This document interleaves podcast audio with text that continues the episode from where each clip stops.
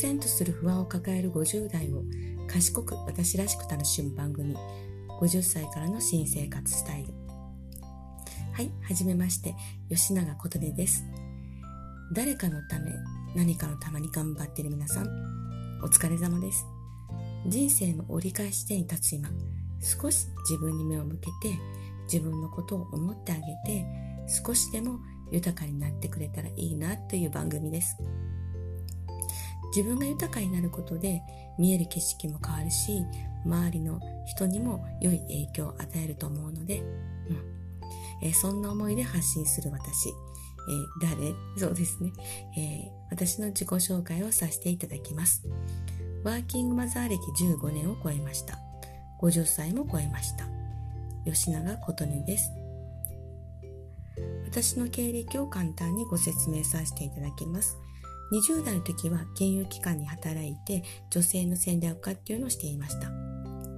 結婚を機に退職し子供ができるまでフルタイムパートで働き子供ができてからは、えー、からずっとフルタイムで働いています。私がしている仕事はロームとホームと女性のキャリアコンサルティングっていうのをしています。それとパートナー企業の平均年齢60歳以上の会社のロームとホームもしています。私の会社は介護事業もしておりまして、えー、そこのお手伝いもしています。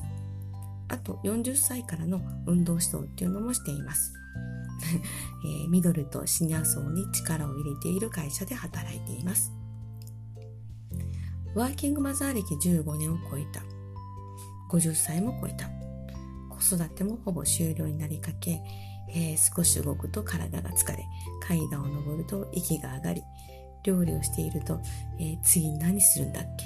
と集中力が続かなくなり、物忘れも多くなってきて、えー、っていうか、物が覚えられなくなってきて、白髪が増え、たるにシワも増え、うん30区40区を今味わっている状態です。うんうんとうなずいている。あなた、一緒ですね。ほんと気づいたらあっという間に50歳。日が経つのってほんと早いですよね。えー、この間正月を迎えたと思ったらもう半年が過ぎて。いやいや、このセリフが日常会話のように使えるような年齢になったんですよ。えー、時が経つのは早い。ということで、えー、寿命についてちょっと考えたいと思います。日本の男性の寿命81歳。女性は87歳ですよね。私たちが87歳まで生きるとしたら、えー、ここから50を引いて残り37年。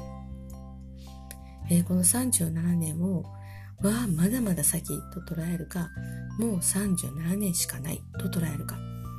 捉え方はいろいろあると思うんですね。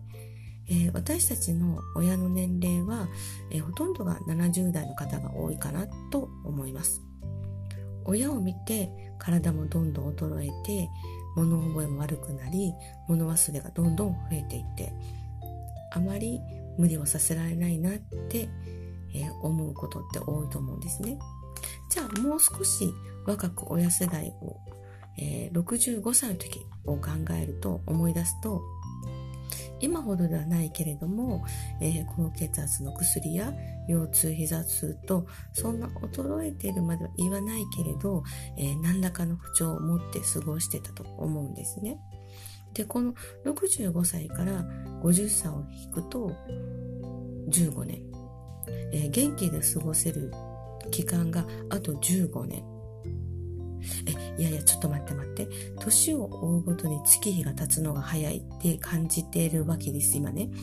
って考えると、数字でいくと15年なんだけれど、体で感じる体感でいくと、10年になると思うと、この限られたこれからの15年っていうのが、もしかしたら10年、体感で言うと10年になるとすごく愛おしく大切にしないといけないんじゃないかって思うようになりました。はい、まとめです。皆さん、時間は限りがあります。そして1日24時間は全ての生き物に平等に与えられています。この限りある時間、大切に有意義に使っていきませんか？うん、使って一緒に行きましょう。